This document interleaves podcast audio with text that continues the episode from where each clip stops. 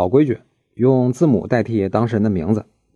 A 女士留言说自己和丈夫经常吵架，感情已经破裂，现在呢想去法院诉讼离婚，但是双方都想要孩子的抚养权。A 女士私下就问孩子，想跟着谁过？孩子说呢，想跟着妈妈过。于是 A 女士就问小林，要是在法庭上，孩子也说要跟着妈妈过，这孩子才八岁，法官会听吗？